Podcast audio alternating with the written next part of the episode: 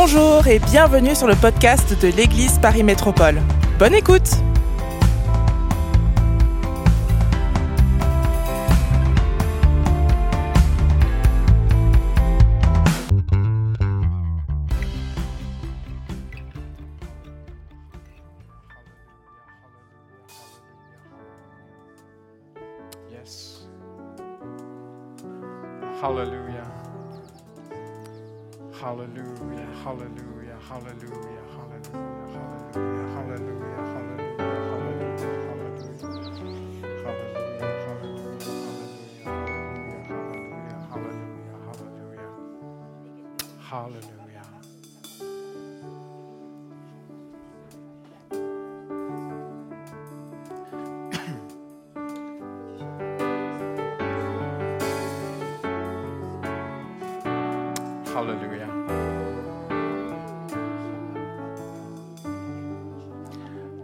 Seigneur, tu es la source.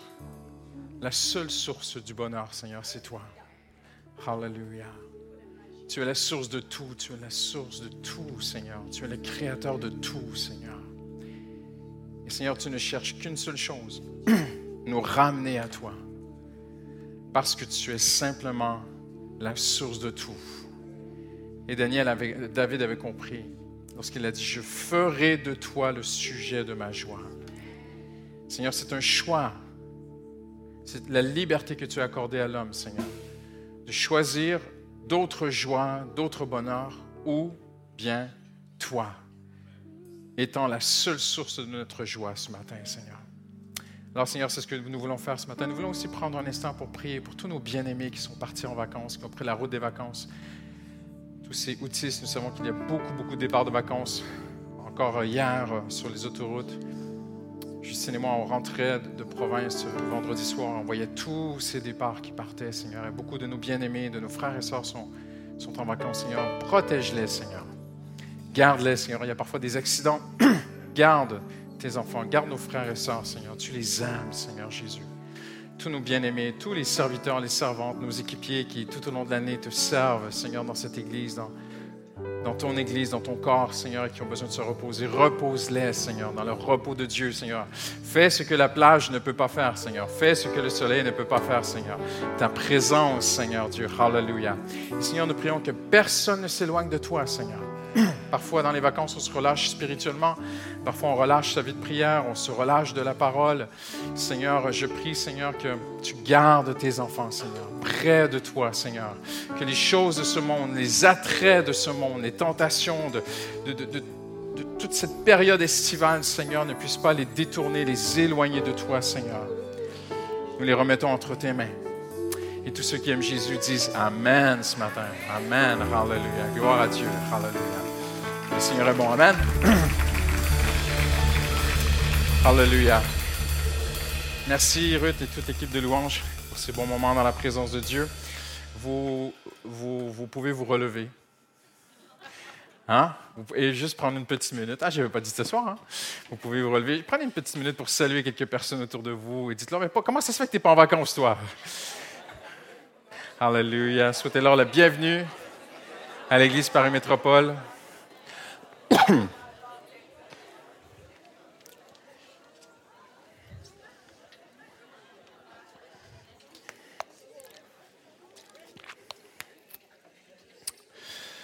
Alléluia.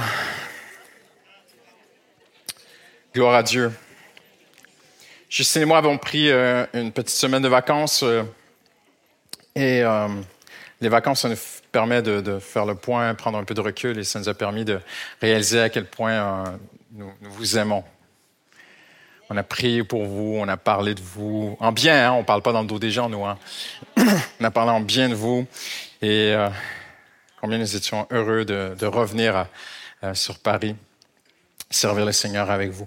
Tournez avec moi sans plus tarder dans le livre de la Genèse, si vous le voulez bien. Le livre de la Genèse, le chapitre 45.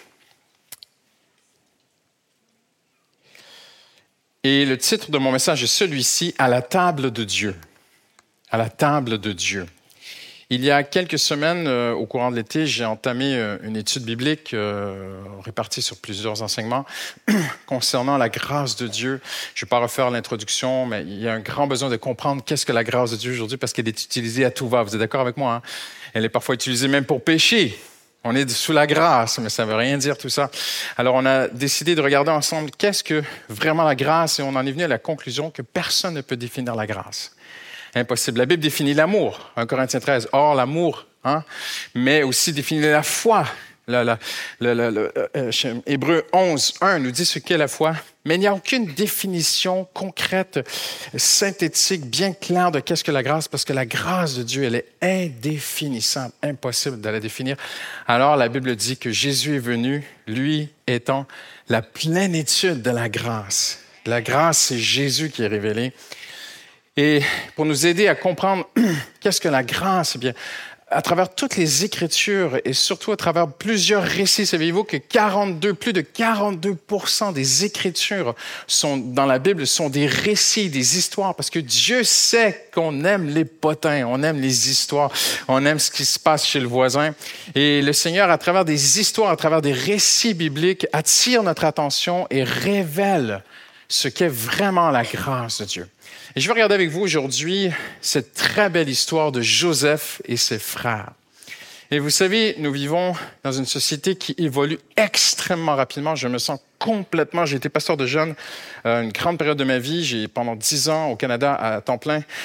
j'étais pasteur de jeunes, puis après pendant sept années en France, mes sept premières années en France, j'étais conférencier. J'allais partout. Euh, on a fait, je sais plus combien d'églises. On a arrêté de calculer après 4 500 églises. On savait plus justement, on avait perdu le compte. Mais souvent, presque tous les week-ends, je faisais des trucs pour les jeunes, des rassemblements de jeunes, des ateliers, des formations.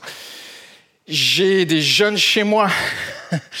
Et, je vous dis, je me sens déconnecté de cette génération lorsque je, lis les constats que les spécialistes et sociologues de notre société font aujourd'hui sur cette génération. Les jeunes ne trouvent plus le bonheur dans le travail. Saviez-vous que dans la dernière minute où j'ai parlé là à l'instant, dans la dernière minute, il y a eu plus de 150 000 diffusions de vidéos sur cette fameuse chaîne qui s'appelle YouTube. En une minute, la dernière minute que j'ai parlé, 150 000 personnes dans le monde entier ont diffusé une vidéo. Il y aurait, ce sont des évaluations presque impossibles à faire, mais il y aurait à peu près 40 millions de YouTubers. Si vous savez pas c'est quoi un YouTuber, il y a de tout maintenant sur YouTube, mais grosso modo, à la base, le, plan initial de YouTube, c'était que monsieur, madame, tout le monde puisse se, se mettre en scène. C'est parce que, vous connaissez l'expression un tube? Ah, vous savez, combien d'entre vous avez déjà entendu faire un tube? Levez la main. Vous êtes endormi ce matin? Voilà. Ah, c'est français faire un tube. On dit pas ça en Amérique. Mais c'est un anglicisme, en fait, un, tube. Et le tube, en fait, c'est un anglicisme qui parle de la télé, de l'écran, d'être vu. Et le terme YouTube, c'est Maintenant, c'est à ton tour de passer à la télé. Donc, c'était ça le but original de YouTube. Je suis pas en train de prêcher contre YouTube ce matin, vous inquiétez pas, parce qu'on a, on a même une chaîne YouTube. Mais il y aurait aujourd'hui autour de 40 millions de YouTubers, des gens qui veulent être vus. Imaginez-vous, 40 millions, ça représente un pays, une nation. Un pays entier, 40 millions de personnes qui veulent être vues. Chaque année, on dit des millions de jeunes, pas des milliers, pas des centaines, pas des dizaines, des millions de jeunes tentent de devenir influenceurs. Parfois, ils ont 17 ans, ils n'ont rien vécu encore, mais ils veulent influencer les autres. Ils veulent devenir des social media celebrities, des célébrités des réseaux sociaux. Ils veulent devenir des gourous de lifestyle. On appelle ça des lifestyle gourous parce qu'il y a une seule chose qu'ils ont téléchargée dans leur cœur, qui n'est pas vrai en fait. Si je suis vu, je serai aimé on va m'aimer parce que j'aurai beaucoup de vues. Et voyez-vous, ça touche un problème, un besoin, un manque intrinsèque au plus profond de l'être humain, c'est d'être aimé. Et cette génération se dissocie complètement de notre génération. Ceux qui ont mon âge et qui sont un petit peu plus âgés, je suis jeune, mais je suis, je suis jeune, ne vous inquiétez pas. mais je suis quand même d'une autre génération. Et moi, je viens d'une génération où on, on se réalise dans le travail. Et c'est même un danger. Combien d'entre nous, on nous a dit que ta profession fait de toi quelqu'un? Tu rencontres quelqu'un sur la rue. Hey, salut, ça va? Qu'est-ce que tu es devenu? Qu'est-ce que tu fais dans la vie? Et qu'est-ce qu'on dit? Notre profession. Ah, je suis ingénieur. Ah, tu n'es pas un ingénieur. Moi, je ne suis pas un pasteur. Hey, tu, tu es quoi? Je suis un pasteur, non. Je suis d'abord et avant tout un enfant de Dieu. C'est qui je suis. Après, oui aussi, je suis pasteur. Mais nous, on vient d'une génération où notre profession, tu fais quoi dans la vie? et tu réponds, je suis infirmière. Donc, en disant je suis, tu dis ce que tu es. Mais être une infirmière, c'est ta profession. Tu as quelque chose de beaucoup plus profond. Mais ça, c'est un problème d'une autre génération. C'est une génération un peu plus âgée. C'est une génération qui a reçu un enseignement de s'accomplir, d'exister, d'être, de, de, de, de, trouver sa valeur, de se sentir aimé et apprécié à travers le travail, à travers ta profession. Alors que tu sois un jeune aujourd'hui ou que tu sois un moins jeune aujourd'hui, nous avons tous besoin de se sentir aimé. Et ce n'est pas un petit problème. C'est un tel problème qu'il est en train de faire basculer tout un monde occidental dans des choses incroyables. Parce que intrinsèquement, chacun d'entre nous avons besoin de se sentir aimé, besoin de, de sentir que nous avons une certaine valeur à l'intérieur de nous. Besoin d'être vu, besoin d'exister, besoin d'être estimé, besoin de s'accomplir. Mais Dieu est bon et Dieu nous aime alors, ce que le Seigneur va faire, il va prendre un texte et à travers la Bible, il va petit à petit dévoiler, exposer, révéler où je peux vraiment trouver une vraie valeur pour ma vie. Alors, on va regarder cette histoire extraordinaire sur la grâce de Dieu de Joseph dans Genèse 45 qui est l'un des textes les plus détaillés de toute la Bible. Il y en a d'autres aussi, mais l'histoire de Joseph a énormément de détails. On pourrait se laisser glisser dans d'autres sujets. Ce matin, on va rester bien, bien fixé sur notre but. J'aimerais vous souligner ce matin que c'est une histoire surréaliste. Je vais vous bousculer. Certains théologiens ne croient pas à cette histoire. Certains théologiens ne croient pas à l'inspiration des Écritures parce que ça les dépasse. Parce que lorsqu'on n'a pas vraiment rencontré Jésus, personnellement, on ne peut pas comprendre que Dieu fait des choses surnaturelles d'un couvert à l'autre. Mais nous croyons ensemble ce matin que toute écriture est inspirée, n'est-ce pas? Et que Dieu a influé dans cette histoire. Dieu a mis ses mains dans la vie de Joseph.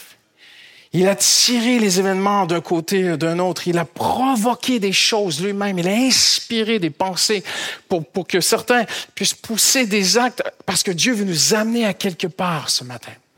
Donc cette histoire, cette saga irréaliste, cette histoire incroyable de Joseph et ses frères, une des plus détaillées de la Bible, a aussi un des mots qui revient souvent, plus que dans beaucoup d'autres textes, je n'oserais pas dire, mais presque, c'est probablement l'histoire qui parle le plus d'émotions et de sentiments.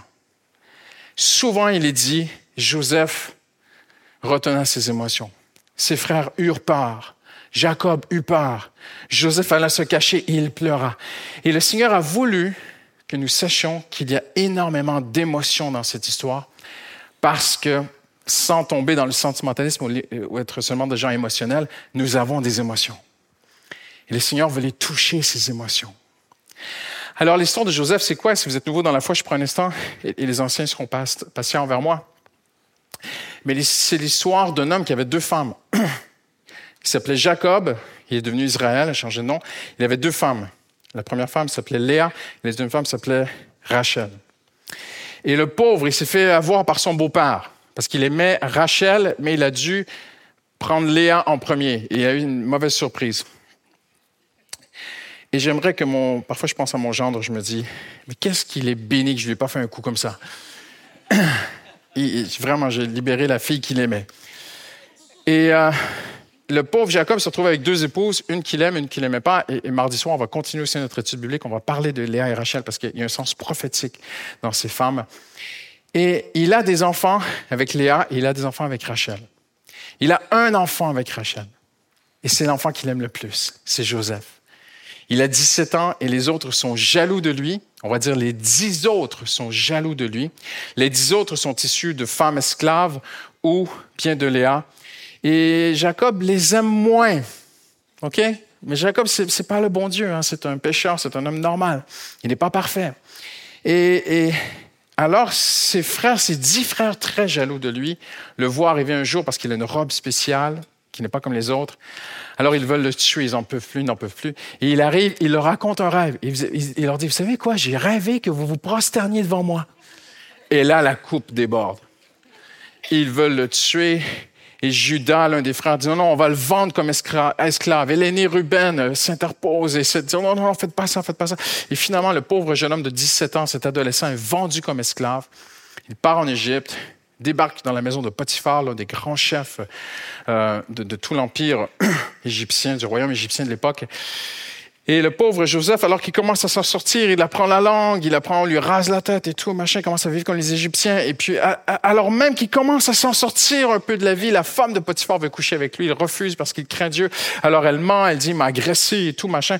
Il termine dans un donjon, dans une prison pendant, nous ne savons pas exactement combien de temps, mais très, très longtemps.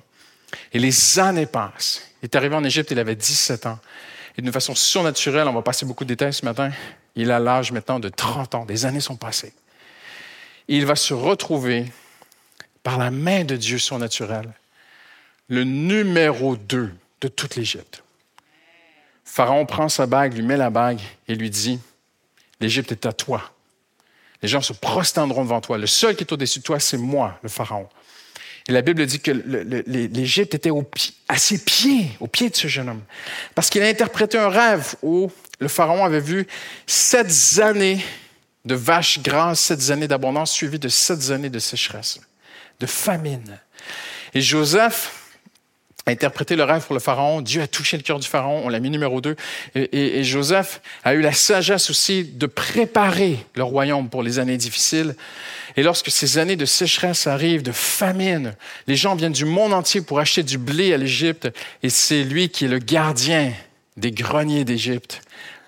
Et les gens viennent lui acheter. Et un jour, alors qu'il est là, qu'il gère tout, tout cela, débarque des années plus tard on estime à peu près 20 ans plus tard, ses dix frères débarquent pour acheter du blé. Et lui les reconnaît, mais eux ne le reconnaissent pas. Parce qu'il a une tête d'Égyptien maintenant. Hein. Il a une tête rasée, il a une perruque, il est maquillé, un peu comme vous avez vu à la télé. C'est à peu près comme ça. Hein. Et il ne leur parle pas hébreu. Il leur parle et il est traduit par un traducteur, un interprète, qui traduit en hébreu. Et il est touché, il est ému. Il va concocter, il va organiser, il va provoquer des problèmes chez ses frères pour qu'ils reviennent en fait. Alors il va leur dire d'abord, vous êtes des espions, vous êtes venus espionner. Non, non, non, non, non, non. Je vais tous vous mettre en prison. Ah, là, ils ont peur et tout. Il les met trois jours en prison. Ils sortent de prison. Ils disent, bon, j'ai réfléchi, je vais en garder un. Et là, devant lui, les dix se mettent à se parler. Ils se disent l'un à l'autre, c'est à cause de Joseph. On a, on a fait mal à notre frère, on l'a tué, on ne sait plus où il est, on ne sait plus ce qu'il est devenu. C'est la colère de Dieu qui tombe sur nous aujourd'hui. Mais ils ne le savent pas. Il est là, en fait. Il est devant eux, Joseph. Et lui, il entend tout ce qu'ils disent. Il est profondément ému de les voir dans ce remords, dans ce regret et d'avoir vécu pendant 20 ans sans que ça soit réglé. J'aimerais vous dire ce matin, le temps n'arrange pas les choses.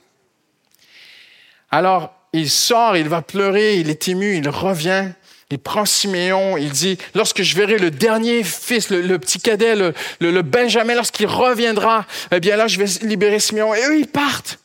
Mais alors qu'ils partent, il disait à son serviteur, Joseph disait à son serviteur, rends-leur l'argent qu'ils ont pris. Ils ont acheté le blé, mais je leur fais gratuit, rends-leur l'argent. Alors eux, ils partent, ils ne savent pas qui leur a rendu les pièces d'argent. Ils ont déjà très, très peur. Et ils se disent l'un à l'autre, mais qu'est-ce que Dieu est en train de nous faire? Que se passe-t-il? Et à mi-chemin, l'un d'eux ouvre son sac pour donner du grain à son âne. Il trouve sur son sac l'argent qu'il avait ramené pour payer. Et là, la peur s'empare de tous. Ah, mais qu'est-ce qui se passe? Ils se disent, mais qu'est-ce que Dieu nous fait? Regardez comment Dieu fait les choses parfois avec nous. Joseph est en train de préparer quelque chose de beau, mais eux, ils ont peur. Et souvent, parfois, dans les moments difficiles que l'on vit, on ne s'en rend pas compte. Mais Dieu nous aime. Et parfois, on a peur, mais Dieu est en train de préparer quelque chose de beau. Alors ils rentrent et ils arrivent chez Jacob. Ils expliquent toute l'histoire à Jacob.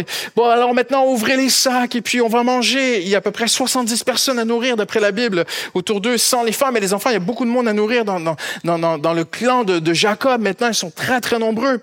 C'est un petit village. Et ils ouvrent les sacs et ils retrouvent tout l'argent qu'ils avaient ramené pour acheter le blé. Et là, Jacob est pris de peur. Les dix sont pris de peur. Ils disent, mais que va-t-on faire? Et on dit à Jacob, tu sais, Jacob, non seulement il y a ce problème avec l'argent, mais il faut ramener Benjamin là-bas. Sinon, il veut plus nous voir, il va plus rien nous vendre. Et Jacob dit, non, mais vous vous rendez pas compte, j'ai déjà perdu Joseph. Vous devez comprendre que Benjamin est issu de la femme qu'il aimait. Ah, c'est une vraie saga, hein? c'est les feux de l'amour, là. C'est, une série compliquée, hein, mon histoire. OK? N'oubliez pas, au début, il y a deux femmes. Il y a Léa qui aimait pas trop et il y a Rachel qui l'aimait beaucoup. Et de Rachel, Jacob a eu Joseph qui, il croit qu'il est mort, mais il n'est pas mort. C'est une vraie saga. C'est une vraie télésérie, cette histoire. Mais il a eu Benjamin. Mais quand il a eu Benjamin, pour rendre l'histoire encore plus compliquée, Rachel est morte. Donc il lui reste que le petit. Il ne veut pas le perdre parce que ce petit est sorti de la femme qu'il aimait. La femme qu'il aimait, il l'a perdu. L'aîné qu'il aimait, il a perdu. Il lui reste que le petit, Benjamin. Il dit jamais de ma vie. Alors, on mange le grain, on mange le grain. Je ne sais pas combien de temps ça a, pris, pour manger tout ce grain. Et un jour, ils reviennent vers le papa et ils disent Papa, il faut y aller. Il faut ramener Benjamin, sinon on va mourir de faim. Alors Jacob dit Ben, qui en soit ici Si je perds tout le monde, ben, que je perde aussi Benjamin et tout. Allez acheter du grain. Il retourne acheter du grain. Et lorsque Joseph voit Benjamin, il veut comprendre, c'est son petit frère, il ne savait pas qu'il existe. Il ne savait pas qu'il avait un petit frère. Et lorsqu'il voit son petit frère qui arrive, ce Benjamin, il dit à son serviteur, prends ces hommes, conduis-les dans ma maison, chez moi. Pas dans mon business là où je vends du grain, chez moi. Ce midi, ces hommes vont manger à ma table. Mais ils parlent en égyptien. Alors ils ne comprennent pas. Et on les conduit dans la maison de Joseph. C'est un palace. C'est le numéro deux, c'est un palais, c'est un royaume chez lui. Et eux, au lieu de comprendre que quelque chose de beau est en train de se préparer, ils ont encore plus peur. Ils disent, mais il va nous tuer, il va nous torturer, il va nous couper la tête, c'est pas possible, il va nous mettre en prison, on va devenir ses esclaves pour la vie, il va prendre nos ânes, il va tout prendre. Ils sont, et, là, ils se rapprochent de l'intendant de, de, Joseph et lui disent, tu sais, on a trouvé l'argent de la dernière fois dans nos sacs, mais on voudrait juste te dire, en fait, on avait payé, c'est pas notre faute, c'est pas. Et le serviteur, vous savez ce qu'il leur dit? Ne craignez rien. C'est votre Dieu qui vous a fait du bien. Impressionnant, hein? Eux ont peur, mais Dieu est en train de préparer quelque chose de bien. Et il leur dit un indice très intéressant. Il leur dit, j'avais bien reçu votre argent. Donc on peut comprendre, soit on lui a fait gratuit, on leur a fait gratuit, soit Joseph, qui était forcément un homme juste et droit, aurait probablement même payé de sa poche pour nourrir sa famille. Voyez où je m'en vais ce matin? C'est avec moi. Ah, ah. Joseph représente Jésus. Hein, si vous n'êtes pas encore là, je vous, donne un petit indice là. Joseph représente Jésus et ses frères de Joseph représentent qui? Nous. Il a payé pour pourvoir pour eux. Alors eux, ils arrivent, ils ont leurs petits cadeaux, mais les petits cadeaux, ils disparaissent vite dans l'histoire. Hein. Nos petits cadeaux, ce qu'on offre à Jésus, ça disparaît très vite. Hein. Et Joseph arrive. Il les voit, ils mangent tous ensemble. La Bible dit, ils furent heureux, ils ont pris un bon repas, ils sont tout contents. Et un miracle prend place, en fait, parce que les Égyptiens ne pouvaient pas être en présence de bergers.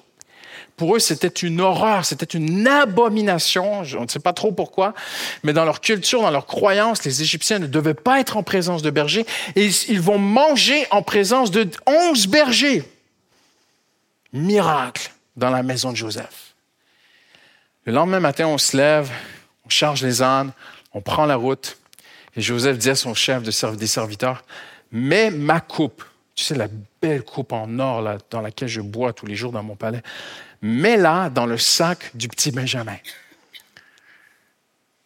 Ils partent, une fois qu'ils sont loin, il dit, cours après eux et accuse-les de vol. Tu dis, mais Joseph, et là, il arrive, le, il dit, euh, euh, vous avez pris la coupe de Joseph et tout. Non, non, non, non, non, non, non, c'est pas nous et tout. Alors on revient chez Joseph et tout. On ouvre tous les sacs de l'aîné Ruben en passant par Judas, Siméon et tous les autres. Et Lévi. Et là, vous voyez, toutes les tribus d'Israël sont là, là. Et le dernier Benjamin, on ouvre son sac, la coupe du roi est là. Et là, les hommes déchirent leurs vêtements. Et Joseph dit, Joseph avait dit, celui qui a la coupe sera mon esclave. Et Judas, avant de partir, avait dit à papa, sur la vie de ma mère, sur moi, sur mon sang, je te donne ma parole, personne touchera à Benjamin. Et là, Judas commence à voir sa vie passer devant lui. Il c'est pas possible, mais qu'est-ce qui nous arrive? Et Judas s'interpose. Il dit à Joseph, non. Nous avons eu un autre frère. Imaginez, il lui parle, mais sans savoir que c'est lui. Nous avons eu un autre frère, il n'est plus là. on ne peut pas tout raconter ce qui s'est passé, mais on a fait des choses terribles à ce gars-là. Et, c'était notre frère, et, on pense qu'il est mort et tout. Là, c'est le dernier que mon père a, et tout. Et là, Joseph est dans une émotion, il n'en peut plus, et il crie dans le balai. Tous les Égyptiens sortaient d'ici. Alors imaginez les gardes avec leurs lances et tout ça se met à courir et tous les boucliers tombent par terre et tout, le monde s'énerve. Tout le monde part, on ferme les portes. Et Joseph leur parle en hébreu.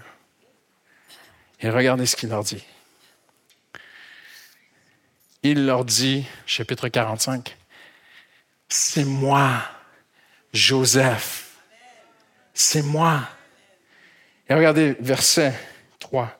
Joseph dit à ses frères, je suis Joseph. Mon père est-il encore en vie? Mais ses frères furent incapables de lui répondre, tant ils étaient troublés, bouleversés. Et le mot en hébreu il dit, ici dit, ils tremblaient devant lui, de se retrouver devant lui. C'est un, un choc. Ils sont foudroyés ils sont, les journalistes aiment bien utiliser ce terme à tort et à travers, mais ils sont en apoplexie. Tiens, j'utilise un grand terme français. Ils sont, ils, ils sont, sont même plus capables de respirer. Ils sont devant lui. Ils n'arrivent pas à lui répondre. Alors il continue. Joseph dit à ses frères, approchez-vous de moi. Et ils s'approchèrent. Il dit, je suis Joseph, votre frère, celui que vous avez vendu à l'Égypte. Maintenant, ne vous tourmentez pas et ne soyez pas fâchés contre vous-même de m'avoir vendu pour que je sois conduit ici, car c'est pour vous sauver la vie que Dieu m'a envoyé ici. Wow! Mais c'est pas fini. C'est encore plus beau. Et là, ils vont parler ensemble. Ils vont s'expliquer des choses. Il se jeta au cou de son frère Benjamin il pleura. Ils vont tous s'embrasser, les douze, ensemble. Une vraie mêlée de rugby, là, t'imagines? Mais, mais pas pour taper un ballon, pour pleurer ensemble, des retrouvailles 20 ans, 20 ans plus tard. Joseph embrassa tous ses frères en pleurant. Et regardez, après quoi, ses frères discutèrent avec lui. Maintenant, vous devez comprendre que quand on a écrit la Bible, à l'époque, on n'écrivait pas la Bible comme on tu peux écrire un texto ou un mail. Tu peux écrire, écrire à l'ordinateur, reprendre.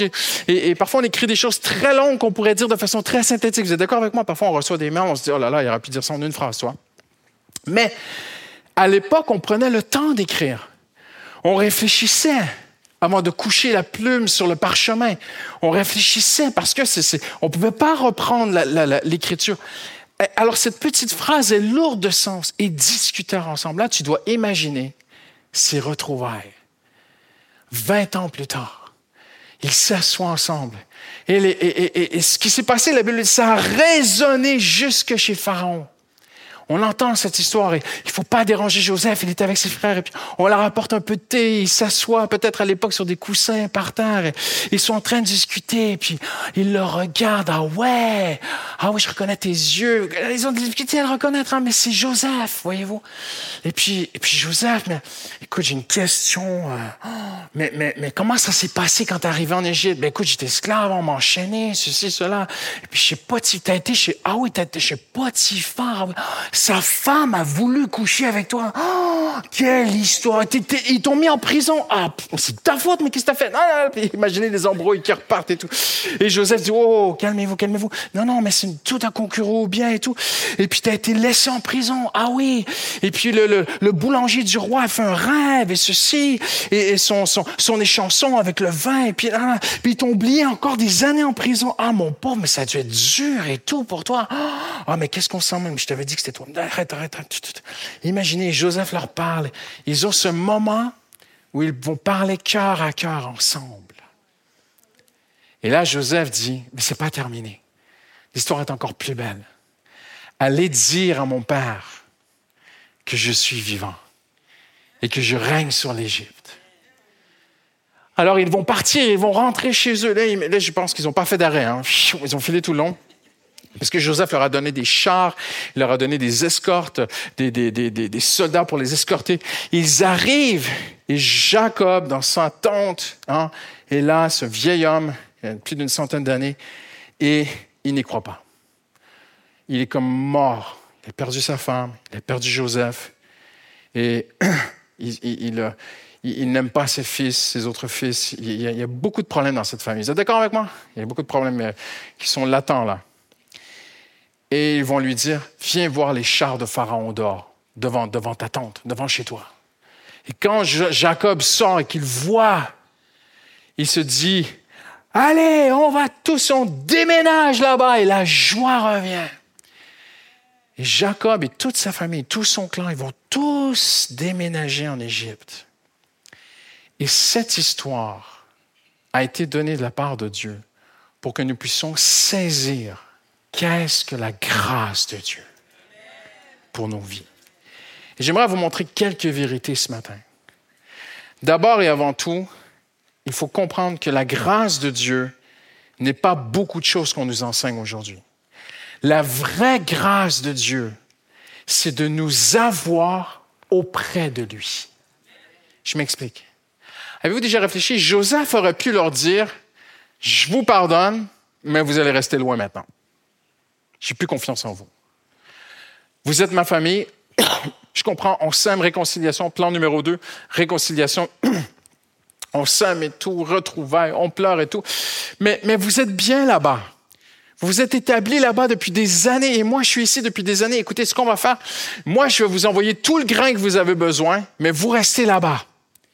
Il n'a pas voulu simplement leur faire livrer tout ce qu'ils avaient besoin. Non. Uber Eats ne marche pas dans le royaume de Dieu. Il les voulait auprès de lui. Jacob n'était pas non plus un drive. Connaissez les drives? Hein, McDrive, mm, c'est très fort. C'est arrivé en Amérique il y a plusieurs années parce que les gens étaient tellement occupés, prenaient plus le temps de manger, passaient au drive avec leur voiture. On rouvre la fenêtre, on leur balance le, Mac et puis leur, leur, Big Mac et tout, puis ils repartent avec leur voiture. Ils mangent en roulant. Ils prennent pas le temps. Dieu n'est pas un drive où tu passes et tu prends ce que tu as besoin et tu repars faire ta vie. Non. Joseph n'était pas un drive. Joseph a dit, vous allez déménager ici. Je vous veux près de moi. Et je vais vous expliquer en une phrase ce qu'est vraiment la grâce de Dieu. La grâce de Dieu, Paul dit que Dieu met tout en œuvre pour accomplir son bon plan selon son bon désir. Éphésiens chapitre 1er. La grâce de Dieu, c'est que Dieu met tout en œuvre pour que tu puisses venir être auprès de lui. Dieu te veut et il me veut près de lui. C'est ça la grâce de Dieu. La grâce de Dieu, c'est pas. Il y a beaucoup de choses qu'on vous dit, c'est pas ça la grâce de Dieu. La vraie grâce de Dieu, c'est que Dieu veut t'aider dans tous les aspects de ta vie. L'aspect financier, l'aspect social, l'aspect matériel, l'aspect relationnel, l'aspect émotionnel, l'aspect psychologique, l'aspect spirituel. Dieu veut t'aider dans toutes les sphères de ta vie. Pas pour que tu t'éloignes de lui, que tu ailles faire ta vie, non, parce qu'il te veut près de lui. Joseph les voulait auprès de lui. Il ne pouvait pas livrer du grain, il fallait qu'il déménage. Il a provoqué de graves problèmes pour les avoir près de lui. J'aimerais vous dire ceci. 20 ans de remords, de regrets, d'incompréhension, 20 ans à se frapper la poitrine, 20 ans à se taper la tête contre les murs, à se dire, mais qu'est-ce qu'on a fait là notre frère, ont été réglés en un instant lorsqu'ils l'ont rencontré. Il n'y a rien qui règle les remords et les regrets. Je vais vous dire ceci. Même la louange ne peut pas le faire. Le pasteur ne peut pas le faire. La, la, lecture de la Bible ne suffit pas. L'Église ne peut pas le faire. Mais lorsque tu rencontres Jésus, les choses que tu as faites dans ta vie, que tu traînes, les années passent et tu dis, je vais changer de boulot, je vais me tenir occupé, je vais, je vais, je vais avoir, je, vais tellement travailler le soir, je vais tomber mort dans mon lit, je n'aurai plus le temps de, passe, de penser au mal que j'ai fait, les casseroles que je traîne, et, et, et, ça me revient même, ça me rattrape dans mes rêves, et, et ça, me, ça, ça, amène une dépression dans ma vie. Je, je le dis avec beaucoup d'amour, il n'y a aucun spécialiste qui peut le faire dans ce monde. Aucun professionnel, ils font de leur mieux, j'en suis convaincu lorsque ces, dix hommes ont rencontré Joseph, qui ne l'ont pas reconnu, incroyable le lien qu'ils ont fait. Hein? Parce que vous savez, ils ont fait d'autres boulettes. Hein? Il n'y a pas que Joseph. Hein? Ils ont fait d'autres erreurs, ces hommes-là. Judas, à un moment donné, est allé vers une, une femme et il croyait que c'était une prostituée. Toute une histoire. C'était des pécheurs, ces dix. Mais, dès qu'un malheur leur arrivait, ils faisaient une connexion 20 ans plus tôt on a livré notre frère à la mort. Ça nous rattrape. J'aimerais te dire, il y a des choses que tu as faites, ça va te rattraper toute ta vie. Tu peux changer de femme, tu peux changer de métier, tu peux changer de nom, tu peux changer de tête, tu peux changer de pays, tu peux changer d'amis, tu peux fuir, dire je ne retournerai plus jamais à cet endroit-là, c'est là où j'ai fait du... Tu, tu peux fuir tout. Il n'y a rien qui va régler les choses lorsque tu rencontres Jésus face à face, il y a une guérison qui s'opère, qui est inexplicable. Ils parlèrent avec lui. Et Joseph se dévoile. Il leur dit, non, mais tout concourt au bien de ceux qui aiment Dieu. Tu dis, mais comment est-ce qu'on peut... J'aime beaucoup un auteur qui s'appelle Thomas Watson, un puritain, qui dit, croyez-le ou non, Dieu, oui, Dieu déteste le péché, oui, le, péché est une horreur pour Dieu. Mais lorsqu'on vient à Jésus, Dieu utilise même les choses mal qu'on a faites, qu'on ne peut pas réparer. Et on, personne ne peut l'expliquer, mais il fait tout concourir à notre bien. Ce n'est pas une licence pour aller pécher, bien sûr. Mais tout concourt au bien de ceux qui aiment Dieu. Et quand ils ont rencontré Joseph, ah, c'est réglé. Vous savez, ce n'était pas réglé. Hein? 17 ans maintenant. Donc, vous voyez, 20 ans sont passés. Joseph, à peu près 30 ans, euh, près de la quarantaine. On continue. Ils vont vivre ensemble pendant 17 ans. Jacob va décéder. Et une fois qu'il est mort, la peur revient. Et si Joseph évitait de se venger parce que papa était vivant, Maintenant que papa est mort, il va nous. Alors ils envoient, ils veulent même pas le voir, ils envoient un messager lui dire euh, euh, euh, Prends-nous comme esclaves. Et vous savez comment la réaction de Joseph? Joseph pleura. Alors il va les voir, directement face à face. Et il leur dit Vous êtes mes frères, je vous pardonne. Mais ça faisait 17 ans qu'ils vivaient dans la peur. Peut-être qu'un jour ça va tourner, peut-être qu'un jour ça va mal tourner. Et la Bible dit, il parla à leur cœur. Voyez-vous, Jésus peut faire quelque chose que moi je ne peux pas faire, que personne ne peut faire. Le Seigneur parle à ton cœur. Il amène une paix dans ta vie qu'un homme ne peut pas amener. Et quand la paix vient, tout se détend. Ah, il ne va pas nous tuer. On peut continuer à vivre avec lui. Ah, on est en bon terme. Rencontrer Joseph a réglé 20 ans de remords et de regrets. Rencontrer Joseph a guéri Jacob de 20 ans de deuil. Il y a des gens où vous vous en êtes jamais remis. Il y a d'abord ceux qui ont fait le mal, qui vivent avec des remords et des regrets, et il y a ceux à qui on a fait mal, qui vivent avec des blessures qui ne sont pas guéries, des injustices. C'est une très, très grave injustice qu'on a fait à Jacob de lui arracher son fils. Et les gens ici aujourd'hui, on vous a fait des injustices très, très, très, très graves et vous les cogitez. Mais pourquoi? Mais pourquoi? Mais comment? Mais qu'est-ce que... Et puis la colère vient, l'amertume vient, le venin commence à couler dans ton âme, le désir de vengeance. Et, et Jacob s'est éteint.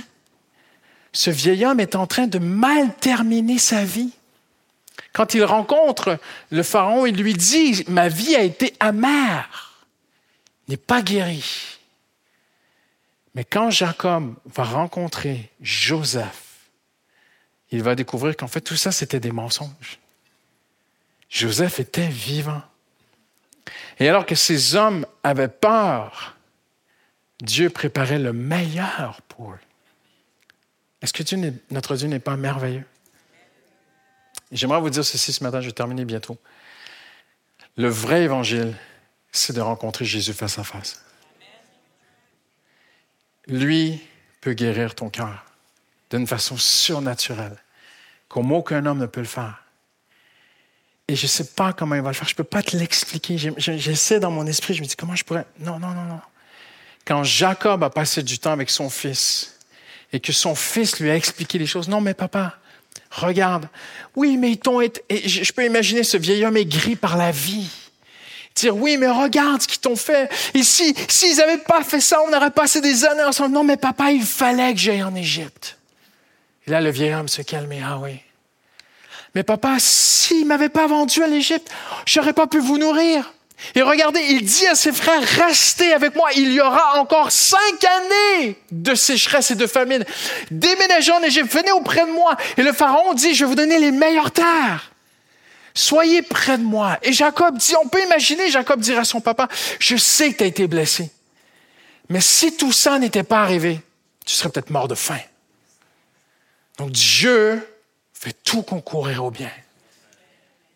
Imaginez la guérison dans le cœur de cet homme en passant du temps avec Joseph. Imagine la guérison qui va venir dans ton cœur en passant du temps avec Jésus. Le Seigneur guérit le cœur de celui qui a fait mal. Le Seigneur guérit le cœur de celui qui a eu mal. Et le Seigneur nous veut en terminant, plus que tout, il nous veut à sa table. Et c'est le titre de mon message. Je peux imaginer, parce que, vous savez, moi je suis euh, un Nord-Américain d'origine, et lorsque nous avons déménagé en France en juin 2006, cette histoire m'a tout particulièrement touché en passant parce qu'ils ont passé 17 ans ensemble. Et ça fait 17 ans qu'on est en France, Justine et moi. Et lorsqu'on est arrivé en France, vous savez, en Amérique, pour nous, manger, c'est une perte de temps. Manger, c'est du carburant, c'est juste, on attrape un truc et on continue, il faut travailler. Et quand je suis arrivé, j'étais pasteur itinérant, je faisais des conférences un peu partout, j'étais reçu dans des églises un peu partout. Et le pasteur souvent m'accueillait le vendredi après-midi. On se posait autour de la table. Autour de la table. On prenait l'apéro. On ne prend pas l'apéritif chez nous. Et là, je regardais le temps. Le je pourrais faire tellement de choses durant cette heure. Mais le pasteur voulait faire connaissance.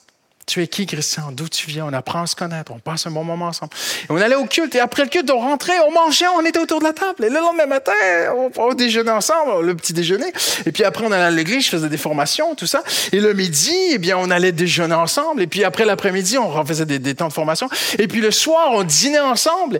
Et puis dimanche matin, puis on allait au culte. Et puis avant le culte, on prenait le petit déjeuner ensemble. Et le bol de café. Et la baguette. Et, et puis après le culte, le pasteur parfois me disait, ah, t'as pris ton train, tellement tôt. On aurait pu encore passer du temps autour de la table. Et je dis, ben là, ça fait quand même 5-6 fois. hein.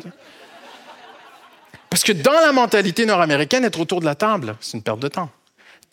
On- est productif devant un ordinateur, un bureau, tu vois, c'est comme ça, on dit, voilà. Mais j'ai appris et j'ai épousé la beauté d'apprendre à connaître des gens autour de la table. Je ne suis, suis plus comme ça. hein. Le, le Seigneur m'a délivré, vous inquiétez pas. Et je réalise aujourd'hui à quel point c'est beau d'être autour de la table. Et ça se fait dans beaucoup de cultures. Probablement que dans, votre pays, si vous n'êtes pas euh, des Gaulois, dans votre pays d'origine, probablement que c'est comme ça. On, s'assoit, on fait venir de la nourriture. J'ai raison, j'ai raison. Et tu es qui et d'où tu viens parle-moi et on se parle. Et là, on crée des relations de confiance. Et après, on peut travailler ensemble. Et c'est ça la culture hébraïque des Juifs de la Bible, du peuple de Dieu. Et Dieu, à travers toute la Bible, je vais terminer bientôt, on va continuer mardi soir, mais je vais vous montrer qu'à travers toute la Bible, Dieu nous veut à sa table. Je veux ton cœur. Je veux te parler. Je veux te guérir. Je veux t'écouter. Et voyez-vous, je mets le pied un tout petit peu de- dedans et après je conclue, promis. Dans les royaumes, la majorité des sujets d'un roi n'allait. Aujourd'hui, on ne peut pas concevoir cela parce qu'on a la télé, on a Internet, on a tellement tout aujourd'hui. Mais il y a des sujets qui n'ont jamais vu de leurs yeux la reine d'Angleterre à une certaine époque. On allait acheter les journaux pour voir la photo en noir et blanc qu'un journaliste avait pris de la reine. Ah, c'est ça, elle est comme ça, la reine. Mais on l'avait jamais vue. Et à l'époque de Joseph, à l'époque des rois d'Israël, à l'époque de la Bible, il y a des gens dans le peuple d'Israël qui n'ont jamais vu le roi David de leur vie. Donc imaginez la grâce qui était faite de pouvoir entrer dans la cour royale, la salle du roi qu'on appelait en France à l'époque, et de pouvoir être reçu par le roi avec une requête. Parce qu'il y a des moments comme ça dans la Bible, hein, vous vous souvenez, il y a deux prostituées qui viennent voir le roi Salomon, mais la majorité du peuple n'ont jamais vu le roi Salomon de leur vie. Et là, d'être reçu dans la salle du trône de Salomon et de le voir et de pouvoir lui demander grâce et ou justice, ah, mais c'est un privilège extraordinaire. Mais allons jusqu'au bout des choses que le roi se lève et dise Toi et moi, on va manger ensemble ce midi. Là, c'était même impensable. C'était l'élite qui mangeait à la table du roi. C'est plus qu'un privilège. Seulement les grands, les rois, les princes des autres peuples mangeaient à la table du roi. Et Joseph dit à son serviteur Ce midi, ces hommes qui m'ont livré à la mort qui m'ont trahi vont manger avec moi et je vais guérir leur cœur. Je te dis ceci en terminant aujourd'hui. Dieu n'a pas d'autre plan pour ta vie. Il n'a pas d'autre projet. Paul dit que Dieu met tout en œuvre pour accomplir son beau projet. Le projet de Dieu, c'est que tu manges à sa table c'est que tu as une communion avec Dieu. C'est inexplicable ce matin, c'est inconcevable. On- on- imagine, tu es en présence de Dieu, c'est instinctif, c'est- un réflexe, tu as juste envie de te prosterner. Dieu dit non, non, non, non, non. Assieds-toi. Parle-moi. Non, mais tu es Dieu, Dieu, Dieu. je- Non, non, non, c'est bon, c'est bon, c'est bon. Assieds-toi. Dis-moi ce que tu ressens. Parle-moi de ce que tu vis. Tu as parlé à tout le monde. Tu as texté à tout le monde. Assieds-toi, parle-moi. On va avoir un temps cœur à cœur. Le Créateur et son enfant. C'est ça l'Évangile. Jésus est venu pour ça. C'est- tout ça l'Évangile. Et dans cette communion, dans cette intimité avec Dieu, tu vas recevoir tout ce que tu as besoin.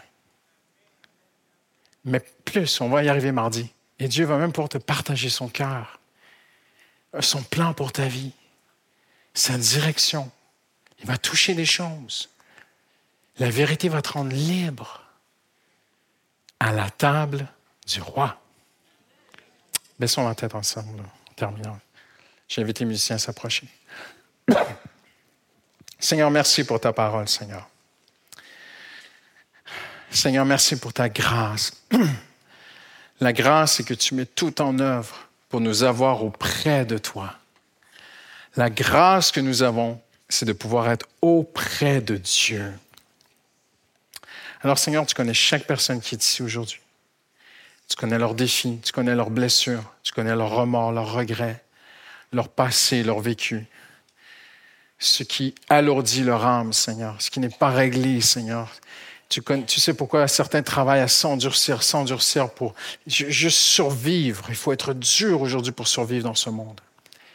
Et ce matin, tu dis à quelqu'un qui est ici aujourd'hui, viens à ma table, viens à moi, rentre chez toi aujourd'hui, passe du temps avec ton Dieu.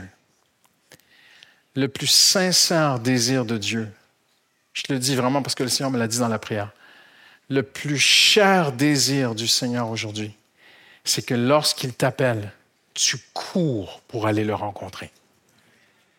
Si tu veux être agréable à Dieu, cours, n'hésite pas, n'y va pas à reculons. Lorsque Dieu veut passer du temps avec toi, tu réponds en courant, sans hésitation. Tu dis, mais quel privilège j'ai de pouvoir m'asseoir, moi un simple homme, un pécheur, à la table avec Jésus, lui parler de ma vie et l'écouter me parler de son cœur. Hallelujah. Il y a des guérisons qui vont prendre place. Il y a une reconstruction intérieure qui va prendre place. Dieu va entendre aussi tous tes besoins, les plus concrets, les plus matériels. Le Seigneur va mettre une paix dans ton cœur. Il va te dire, t'inquiète, j'ai un appartement pour toi. T'inquiète, je, vais t'aider à payer tes factures. Je suis ce Joseph. Toute l'Égypte est à moi. Je règne sur l'Égypte. Parle-moi de tes besoins. Confie-toi en moi. Choisis-moi comme la source de ton bonheur. Et tu ne seras pas déçu. Le Seigneur dit dans la parole, vous verrez que lorsqu'on se confie en moi, on n'est pas déçu. Ceux qui se confient en moi, une autre traduction dit, ceux qui se confient en moi ne seront pas confus. Il n'y a pas de confusion quand on se confie en Dieu. Hallelujah. On va se lever ensemble en terminant. J'aimerais juste qu'on puisse, avant de se quitter, juste prendre un moment dans sa présence. Nous sommes dans la maison de Dieu. C'est une maison de prière. Chaque dimanche, c'est une maison de prière. J'aimerais t'inviter juste à prendre un instant ce matin, commence à ouvrir ton cœur à Dieu là où tu es. Le Seigneur est ici. Je ne veux pas t'avoir par la musique, je ne veux pas t'avoir par les sentiments. Je sais que Jésus est ici. Je sais qu'il est vivant. Il l'a fait en moi, il l'a fait dans tant de gens. Le Seigneur veut faire une œuvre dans ton cœur, il veut débuter une œuvre dans ton cœur ce matin. Alors j'aimerais juste t'inviter juste à fermer les yeux un instant, juste commencer à... Tu peux, si tu as peur que les gens entendent ce que tu dis autour de toi, c'est pas grave. Tu peux juste murmurer. Dire, Seigneur, je te donne ma vie ce matin, Seigneur. Seigneur, je te confie mes problèmes, Seigneur. Dis-lui, Seigneur, je, veux apprendre à venir à ta table. Je veux apprendre à entendre ta voix, Seigneur. Je veux te connaître, Seigneur. Je veux me confier en toi, Seigneur. Je veux te suivre. Je veux apprendre à marcher avec toi. Dis-lui dans la plus grande simplicité. Il n'y a pas de formalisme avec Dieu. Il n'y a pas de formule magique. Il n'y a pas de grand protocole. Dieu veut ton cœur ce matin. Dis-lui ce matin, ouvre la bouche. Il y a même un combat spirituel pour que tu n'ouvres pas la bouche ce matin. Parce que si tu ouvres la bouche, il y a une proclamation. Tu dis, Seigneur, je te donne mon cœur ce matin. Je veux me confier en toi ce matin. Hallelujah. Dis-lui, Seigneur, je te donne mon couple si ton couple est en difficulté. Je te donne mes enfants ce matin. Je te donne mes finances, Seigneur. Je, je veux te connaître. Je veux aller plus loin avec toi, Seigneur. Hallelujah. Apprends-moi à marcher avec toi. Apprends-moi à venir à ta table, Seigneur. Attire-moi comme Joseph a attiré ses frères, Seigneur. Dis-lui, Seigneur, je reconnais ce matin, il y a des choses qui sont orchestrées dans ma vie, il y a des choses qui sont provoquées par la main de Dieu dans ma vie pour que je revienne à toi. il y a des troubles, il y a des problèmes, il y a des épreuves que je suis en train de vivre. Ils sont provoqués par toi pour que je revienne à toi, comme Joseph a provoqué des problèmes pour que ses frères reviennent à lui. Hallelujah. Dans le nom de Jésus, nous avons prié. Hallelujah. Merci Seigneur. Merci Seigneur. Hallelujah. On peut terminer juste en adorant le Seigneur avant de se laisser. Hallelujah. La joie parfaite